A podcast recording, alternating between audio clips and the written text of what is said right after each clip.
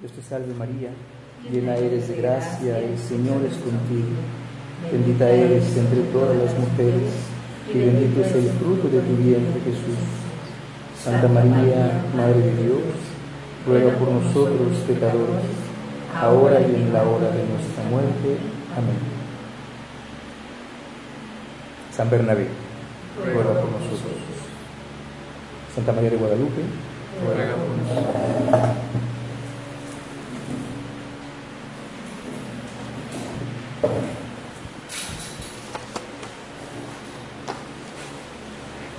Bien, continuamos con los libros poéticos. Hoy nos detenemos con los salmos, ahondando un poquito ya lo que, lo que vimos en la introducción general. Los salmos, como les como dijimos en la introducción general, en hebreo, Tehilim o Tehilim, que significa alabanzas una serie de alabanzas a Dios. Tehlim. Está escrito aquí. Y en griego, la Septanta traduce por salmoi. Un salmoi es eh, un canto o un cántico, mejor dicho, acompañado siempre de un instrumento, de música. De ahí el Codex Alexandrinus de la Biblia llama el Psalterium o Psalteiron en, griego, o sea, los salmos, el libro de los salmos. Entonces, eh, eh, estamos saliendo, bueno, ya vimos toda esta etapa de la monarquía, la semana pasada vimos un poco eh, el exilio, las diferentes tiranías que se que cayeron sobre Israel pues, por los pecados que ya vimos de la monarquía, la división del reino, etc. Hasta la destrucción de Jerusalén. Entonces, en los salmos, el libro de los salmos data, no es un libro escrito en una, en una cierta época, sino eh, en todo un contexto de esta historia de Israel. Entonces, datan aproximadamente desde la primera monarquía, es decir, con Saúl, hasta el tiempo después del exilio, es decir, aproximadamente entre el año 1000 antes de Cristo y el 300-400. Se habla de una serie de 700 años, más o menos, que data esta, la composición de estos libros. Y en el siglo III antes de Cristo ya se encuentran recopilados tal cual como los encontramos hoy, los 150 salmos.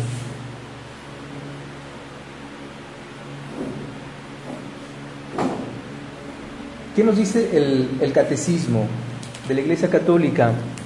Les recuerdo siempre de todo lo que tenga que ver con nuestra fe, tener siempre ese reflejo natural, es decir, a ver, ¿qué me dice el catecismo? Todo, absolutamente todo lo que quieran saber de la fe, todo está aquí. Si hoy hablamos de los salmos, bueno, un reflejo natural que tenemos que tener, a ver, ¿qué me dice el catecismo? Si quiero ahondar, no sé, sobre los ángeles, ¿qué me dice la Biblia de los ángeles, que me enseña la iglesia de los ángeles. Hoy que existe esta tonta moda, como tantas otras modas, de la angelología, ¿no? tienes angelitos de colores y tienen sus nombres y tú tienes que descubrir a través de los astros tu angelito y su color. ¿Qué, ¿Qué, me dice mi fe? ¿Qué me dice la Biblia? ¿Qué me dice el catecismo de los ángeles? Y así, todos los temas, todos los apartados de nuestra fe Hoy, por ejemplo, estamos celebrando un apóstol. ¿Qué me dice el catecismo de la apostolicidad? ¿Por qué son apóstoles? ¿Qué es ser apóstol? Y siempre tener este reflejo, y así en verdad, si lo hacen, si lo ponen en práctica, avanzan con pasos de gigante en su fe. Ya no son solamente porque pues, así lo creo, porque así lo aprendí siempre, no. ¿Qué es lo que quiere decir? Y así voy entonces descubriendo cada vez más mi fe. Hoy los salmos, igual voy a ver que en el glosario, para no perderme si no sé exactamente dónde puedo encontrar, me voy al glosario, aquí al final me voy a la S y voy a encontrar que en Salmos, si aparece la palabra Salmos, y aparecen al menos 10 números. Pues voy y busco en esos números a ver qué me dice de los Salmos. Me encuentro pues el número 2585 y siguientes y nos dice eso. Hay otros tantos números, pero este habla específicamente de los Salmos. Es en la, cuarta parte del catecismo, donde el catecismo nos expone la oración. Dice, desde David hasta la venida del Mesías, David estamos hablando del año 1000, 1100, con David, antes de Cristo. Hasta la venida del Mesías, las Sagradas Escrituras contienen textos de oración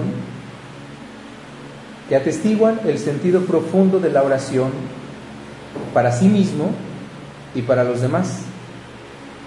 Por ejemplo, Esdras 9.6, 15, Nehemías 1.4.11, Jonás 2.3.10, Tobías 3.11, Judith 9.2.14. Los salmos fueron reunidos poco a poco en un conjunto de cinco libros. Se los recordé eso en la introducción general, como si los autores o el autor, el que recopiló al, final todos esos, esos cánticos, eh, expresamente los divide en cinco, haciendo una alusión evidentemente al Pentateuco, que es el corazón de, de la palabra de Dios para ellos, o es lo que encierra justamente toda esta revelación de Dios y sus designios para Israel, su pueblo, designios de salvación, de liberación. Entonces fueron reunidos poco a poco en su conjunto de cinco libros, en un conjunto de cinco libros. Los salmos o alabanzas, de Tehilim, son la obra maestra de la oración en el Antiguo Testamento. ¿Cómo orar, Padre? ¿Qué tengo que hacer para orar? Vea los salmos. También en la introducción general les, les compartí bastantes, varios pasajes del Nuevo Testamento eh, de Jesús. Jesús que constantemente oró los salmos hasta el final de su vida. En el Getsemaní, en la última cena, dice, si no me recuerdo Lucas, que después de haber cenado cantaron los salmos y de ahí dijo, vámonos, ya llegó la hora y se van al huerto de Getsemaní, después de haber cantado los salmos, dentro de la liturgia eh, pascual. Les pasé varios pasajes donde como los salmos hacen parte de la esencial del corazón de la oración de Jesús. Queremos aprender a orar, vea los salmos. Ahí tenemos la escuela de oración del creyente. El número siguiente, 2586, los salmos alimentan y expresan la oración del pueblo de Dios, la alimentan. es una retroalimentación en un tiempo esa expresión constante de lo que yo le quiero decir a Dios, de lo que también Dios quiere que yo le diga. No solamente personalmente, sino también como asamblea, con ocasión de las grandes fiestas en Jerusalén y los sábados en las sinagogas. Esta oración es indisociablemente individual y comunitaria. Los dos aspectos es, es mi oración es para que yo la haga vida, es mi vida de oración. Y al mismo tiempo es la oración de la comunidad, es la oración del pueblo, es Dios que convoca a su pueblo y que dice, háblenme de esta manera. También en la introducción general, el año pasado les decía, eh, es la voz de la esposa. Y la esposa somos todos nosotros, es la iglesia entera, que nos unimos para alabar al Señor. Por eso es la oración oficial de la iglesia, la liturgia de las horas, que, es, que va siendo eh, ritmada nuestra jornada con el cántico de los salmos, desde la madrugada hasta la noche, con los siete oficios que se tienen en la iglesia. Entonces, indisociablemente es una oración individual y comunitaria. Si yo le estoy orando, si estoy orando solo con los salmos, es la iglesia en mí que está orando. En el yo está el nosotros. Así como cuando estoy en asamblea recitando los salmos, en él nosotros se encuentra el yo. Indisociablemente están unidos. O sea, no los podemos dividir. Si estoy solo, es iglesia. Si estoy con la iglesia, la comunidad, estoy solo ante Dios. Concierne a los que oran y a todos los hombres.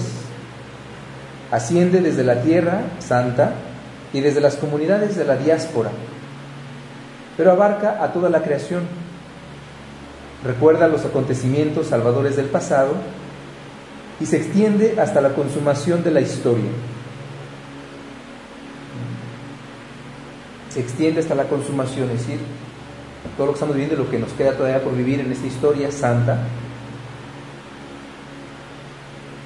Hace memoria de las promesas de Dios ya realizadas y espera al Mesías, que les dará cumplimiento definitivo para los judíos. Para nosotros, el cumplimiento de la segunda venida, que todo será consumado definitivamente en el retorno de Cristo. Los salmos usados por Cristo en su oración y que, y que en él encuentran su cumplimiento, continúan siendo esenciales en la oración de su iglesia. Es una citación de la instrucción general de la liturgia de las horas. Los siguientes números, tres, que nos hablan de los salmos todavía en esos números seguidos, el 2587 dice, el Salterio es el libro en el que la palabra de Dios se convierte en oración del hombre. Esa, esa bella definición, si la pudiéramos retener. ¿Qué es el Salterio? Es el libro en el que la palabra de Dios, toda la palabra de Dios, se convierte en oración del hombre. Es la palabra de Dios y en, al mismo tiempo es mi oración de hombre, del hijo, del creyente. Ahí se brincó. En los demás libros del Antiguo Testamento, las palabras proclaman las obras. Todos los libros que ya hemos visto del Antiguo Testamento. Las palabras que leímos en Génesis, Éxodo, Número, Levítico, Deuteronomio, los libros históricos, los profetas, en todos ellos esas palabras proclaman las obras de Dios, desde la creación y todo lo que Dios ha ido haciendo con su pueblo en la conducta, en la pedagogía que Él tiene para con Él y de cada hombre. En esos otros libros del Antiguo Testamento explican su misterio, así como lo presenta la Dei Verbo número 2. En el Salterio, las palabras del salmista expresan, cantándolas para Dios, sus obras de salvación. En los demás libros son proclamadas, los salmos las van a cantar. Y sabemos que la música tiene un impacto tremendo en nuestra, en nuestra psicología. Tú puedes saberte de memoria una canción, o sea, la, la, cantas todos los días, es tu canción favorita,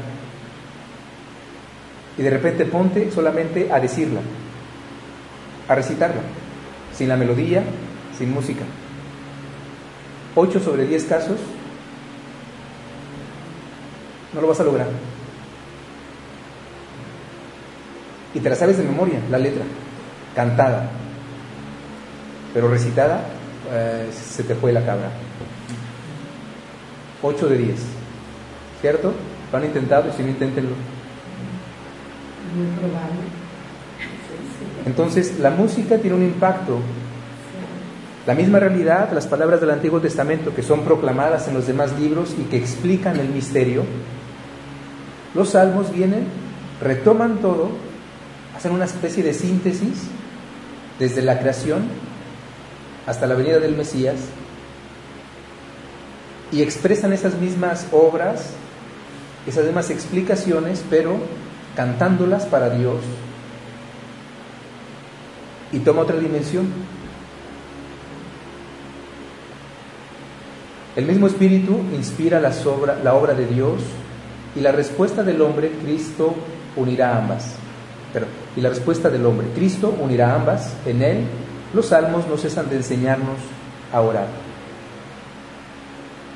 Entonces, el hecho de que sean cánticos que están hechos para ser cantados, de hecho, la, liturgia de las horas, las, normatividad, las normas de la liturgia de las horas nos dicen a los sacerdotes, por ejemplo, eh, si no lo cantamos nuestra liturgia, laudes, víspera, los sacerdotes, los oficios, en el coro, o sea, cantados, y que lo vamos a hacer solos, y porque no sabemos cantar, porque lo que tú quieras. Dice la liturgia, al menos sean siempre conscientes de que fueron hechos para ser cantados. Entonces, para que tú, si los vas a recitar, lo recites como quiera que sea con esta concepción de que realmente es una alabanza musical. Y por eso nosotros, eso es, y es una experiencia, después de tantos años de cantar el salterio, pues tú lo sabes de memoria. Sobre todo si tienen una memoria prodigiosa algunos hermanos, ellos tienen su salterio aquí, pero ellos están, y están cantando, están, se los, no los aprendemos de memoria, muchos salmos.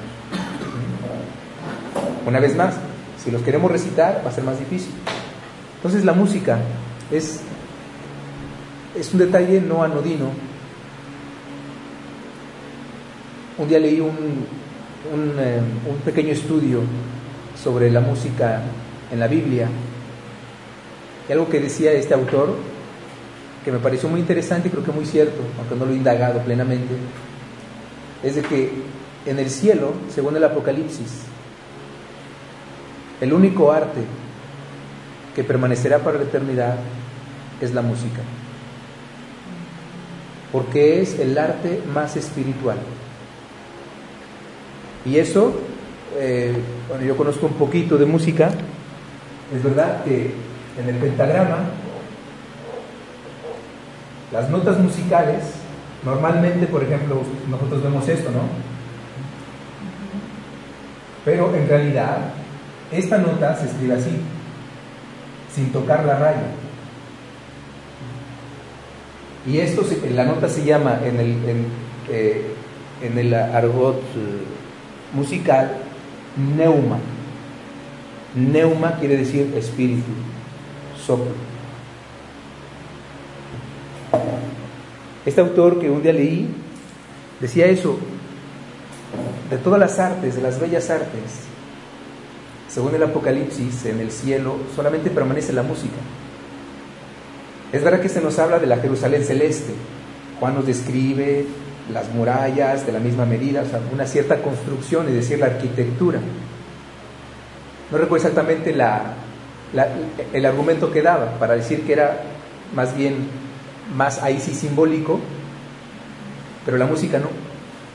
El cántico de los ángeles, el santo, santo que resuena, los 24 ancianos que recitando día y noche el santo, santo, se postran ante el rey, ante el cordero degollado, se quitan las coronas y otra vez el santo, o sea, y la alabanza constante, la música. Decía él, porque es, y eso es verdad, es el arte más espiritual y el que más acerca, que nos acerca al misterio de Dios. Cuando leemos aquí el catecismo que nos dice esto, todas las obras, todas las otras palabras del Antiguo Testamento, los otros libros, proclaman las obras, las explican, pero los salmos las expresan cantándolas.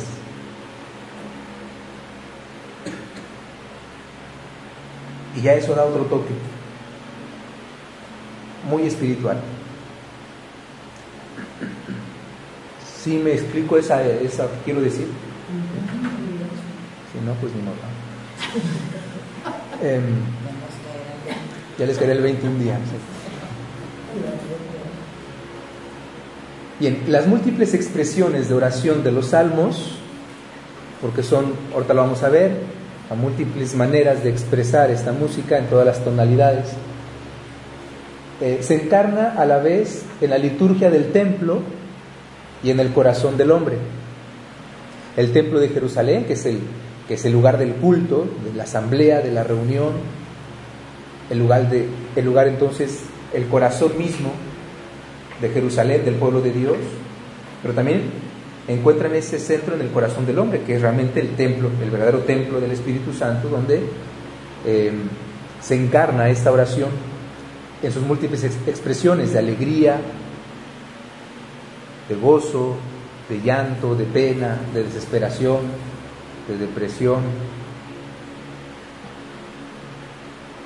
Tanto se trata, si se trata de un himno como de una oración de desamparo, de acción de gracias, de súplica individual o comunitaria, de canto real o de peregrinación o de meditación sapiencial, los salmos son el espejo de las, de, las maravillas de Dios en la historia de su pueblo y en las situaciones humanas vividas por el salmista.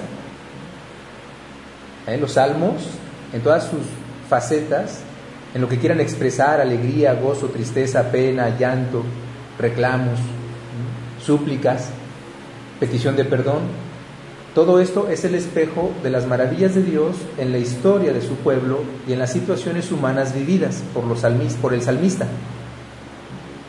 O sea que en la vida del salmista, en sus propios logros, goces, esclavitudes, libertades, él hace recuerdo decir, sí, yo estoy también entonces, yo soy de esos que estaban en Egipto.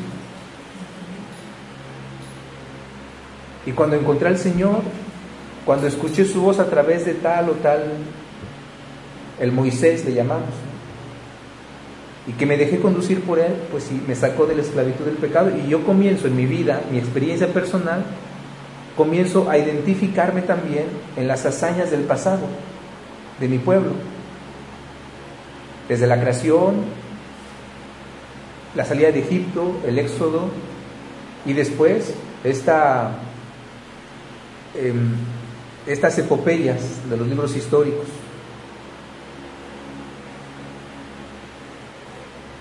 Un salmo puede reflejar un acontecimiento pasado, pero es de una sobriedad tal que se puede rezar verdaderamente por los hombres de toda condición y de todo tiempo.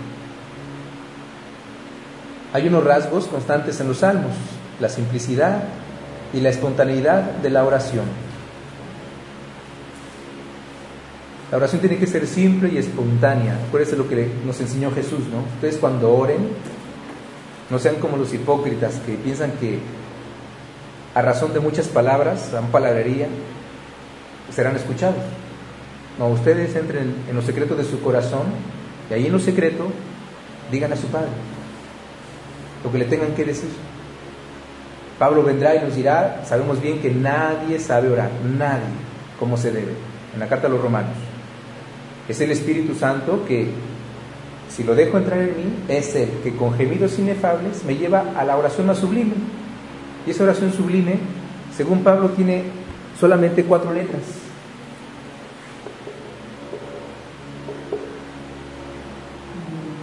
Abba, Padre. Por eso Jesús también nos dijo, ustedes cuando oren, digan, Padre nuestro.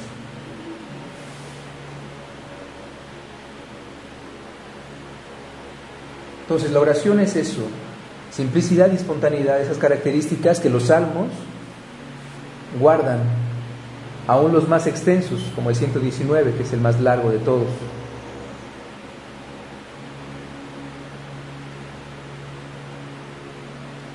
El deseo de Dios mismo, a través de su creación y con todo lo que hay de bueno en ella, la situación incómoda del creyente que en su amor preferente por el Señor se enfrenta con una multitud de enemigos y de tentaciones y que en la espera de lo que hará el Dios fiel mantiene la certeza del amor de Dios y la entrega a la voluntad divina. ¿Ya? Tanto lo bueno que puedo ver en esta vida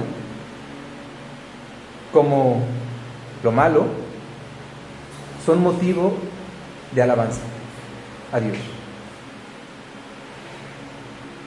Esa es una de las enseñanzas principales de los salmos. que todo es y puede ser motivo de alabanza a Dios. Todo puede ser motivo de oración, hasta las más terribles desgracias.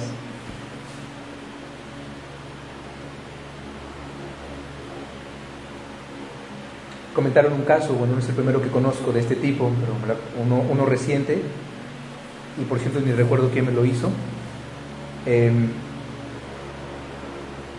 unos jóvenes padres de familia perdieron a su bebé trágicamente hace una semana.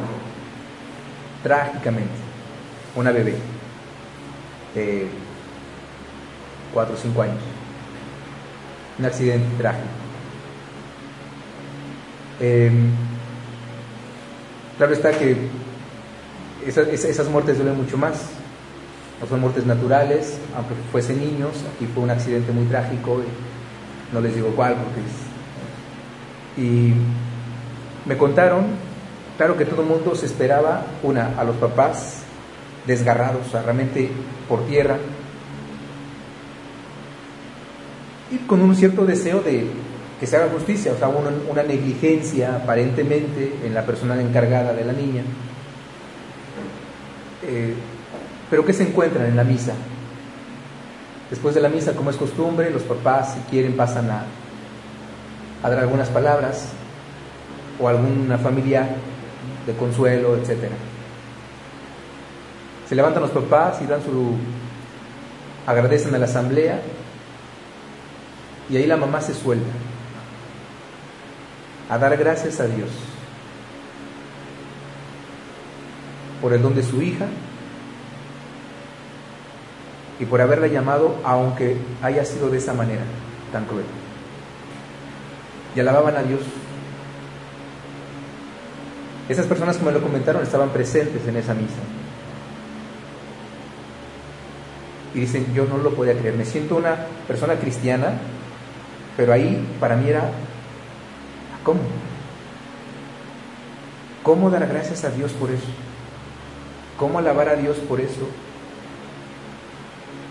Le dije a la persona, porque todavía te falta un buen trecho de camino. Un corazón sencillo, docilidad al Espíritu Santo. Porque es una verdad fundamental, que los salmos nos quieren hacer comprender todo, todo en este mundo, desde lo más sublime hasta lo más terrible, pueden ser motivo de alabanza a Dios. Es lo que nos dice este número del catecismo. Lo vuelvo a leer, 2589. El deseo de Dios mismo a través de su creación y con todo lo que hay de bueno en ella, la situación incómoda del creyente, que en su amor preferente por el Señor se enfrenta con una multitud de enemigos y de tentaciones, que eres creyente, eres cristiano, te quieres mantener fiel y leal al Señor, y claro, vas contracorriente, te vas a encontrar crítica no solamente del exterior, sino de tu propio contexto interno, de tu propia familia. Te tratarán de todos los nombres. Bien, aquel amigo de Dios que quiere mantenerse fiel y que se enfrenta a esta multitud de enemigos y tentaciones y que en la espera de lo que hará el Dios fiel, mantiene la certeza del amor de Dios y le entrega la voluntad divina. La oración de los salmos está siempre orientada a la alabanza, por lo cual corresponde bien al conjunto de los salmos el título de alabanzas. Reunidos los salmos en función del culto de la asamblea, son invitación a la oración y respuestas a la misma. Aleluya, aleluya. Así terminan los salmos, el Salmo 150, alabado sea el Señor. Por todo eso que se vivió, por todo eso que se pasó desde la creación, desde el éxodo, incluido el pecado, incluida la rebeldía del pueblo, incluidos los castigos divinos. Alabado sea Señor. Por una vida que nació, por una vida que se nos fue, alabado sea el Señor. En la vida esponsal, lo sabemos, es, son las palabras que se dicen, o es la realidad que encierran las palabras que los esposos dicen un día, en lo próspero, en adverso, en la salud y en la enfermedad. Yo prometo mantenerme fiel así a Dios. Señor, como Job, que es un libro sapiencial. Porque también el corazón de la, de la enseñanza de Job, como, como el Hijo de Dios, como el creyente, como el justo, es, Dios me dio todo. Dios hoy me quitó todo. Bendito sea el nombre del Señor. Si hemos de bendecirlo, alabarlo cuando nos va bien, cuando tenemos prosperidad, salud, dinero, ¿Por qué no hemos de bendecirlo cuando nos va mal? Y se nos va el dinero, la salud y hasta los hijos. Y dice el texto, y Job no pecó con sus palabras en todo ello. El salterio se cierra con ese aleluya. Alabado sea el Señor.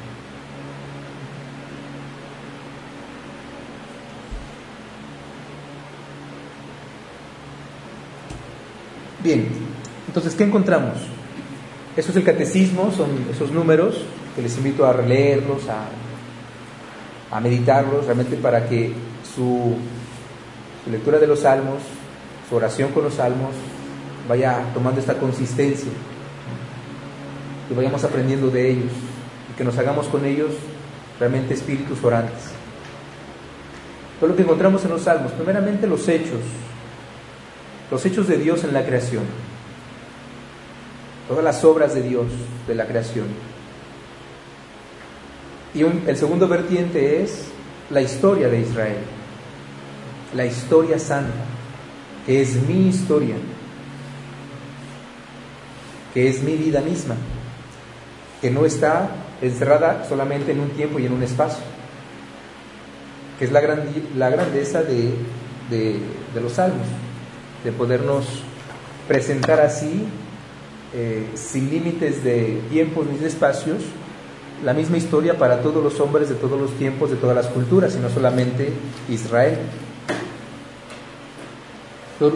Son 150 libros, los libros, eh, salmos, perdón, lo sabemos bien, em, y forman entonces el libro más extenso de la Biblia, más largo.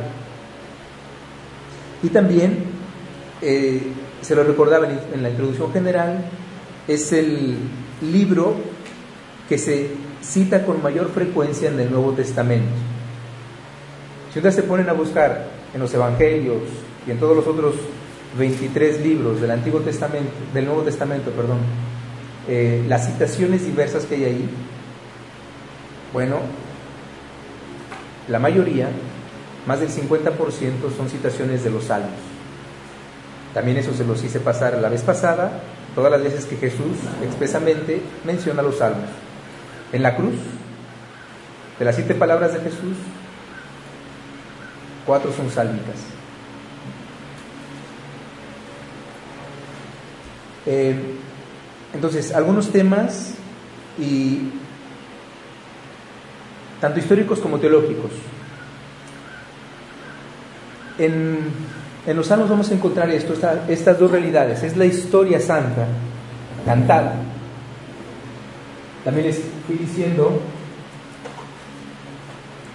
que esta historia santa se comporta primeramente de la horizontalidad, que es nuestra vida, es la historia humana, es la historia en mi condición finita humana, que aunque es muy extensa porque es espiritual, hay un plafón Queremos conocer la verdad y a causa del pecado tenemos un plafón que ya no nos deja ir más allá y nos quedamos en las cosas más bien sensibles y no logramos despegar muy bien. Dios viene y Él es la parte vertical y se revela a nosotros. Así también los salmos. Si es la historia santa, esta es la historia de salvación. Es la historia de Dios que se revela con los hombres. La verticalidad de Dios con la horizontalidad del hombre. Una horizontalidad finita, limitada, y Dios viene y nos revela y nos abre todo un, espacio sin fronteras para poder alcanzar dimensiones de nuestra vida eh, imposibles para la sola naturaleza humana. Así también entonces en los salmos está estos temas históricos y teológicos, primeramente esa realidad horizontal y temporal de nuestra vida. Es la expresión de la vida del hombre, es la expresión de sus sufrimientos, de sus alegrías de hombre, de sus, de sus dudas de hombre, de la complejidad misma humana. El hombre mismo que dice, ¿para qué estoy aquí?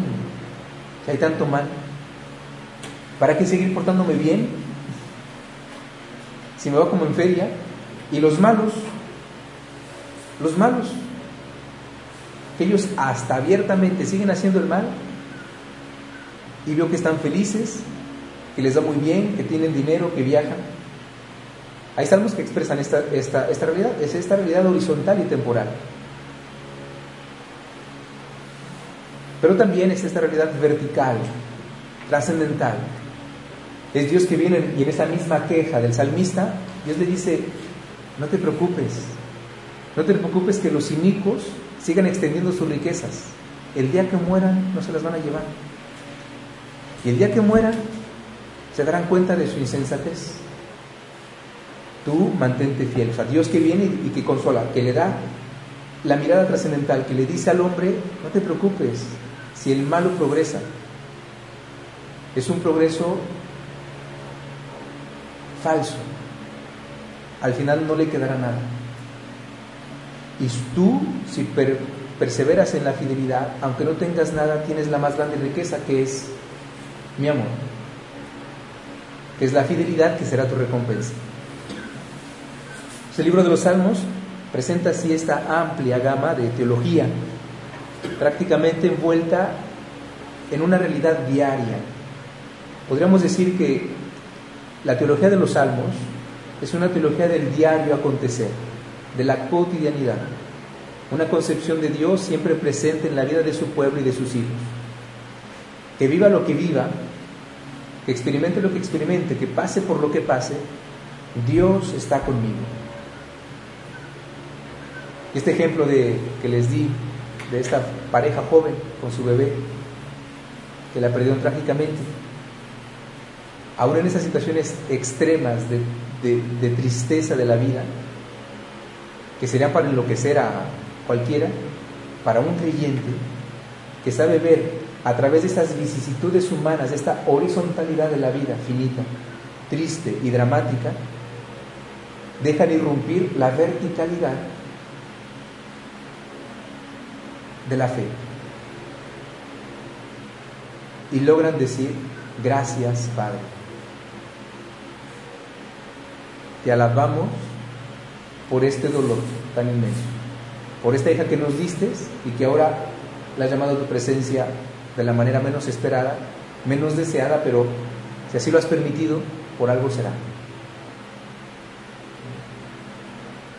Entonces, una teología del diario acontecer que permites a Dios, que permites a la fe irrumpir en todos los acontecimientos de tu vida y eso es lo que te da la solidez, eso es lo que te mantiene de pie.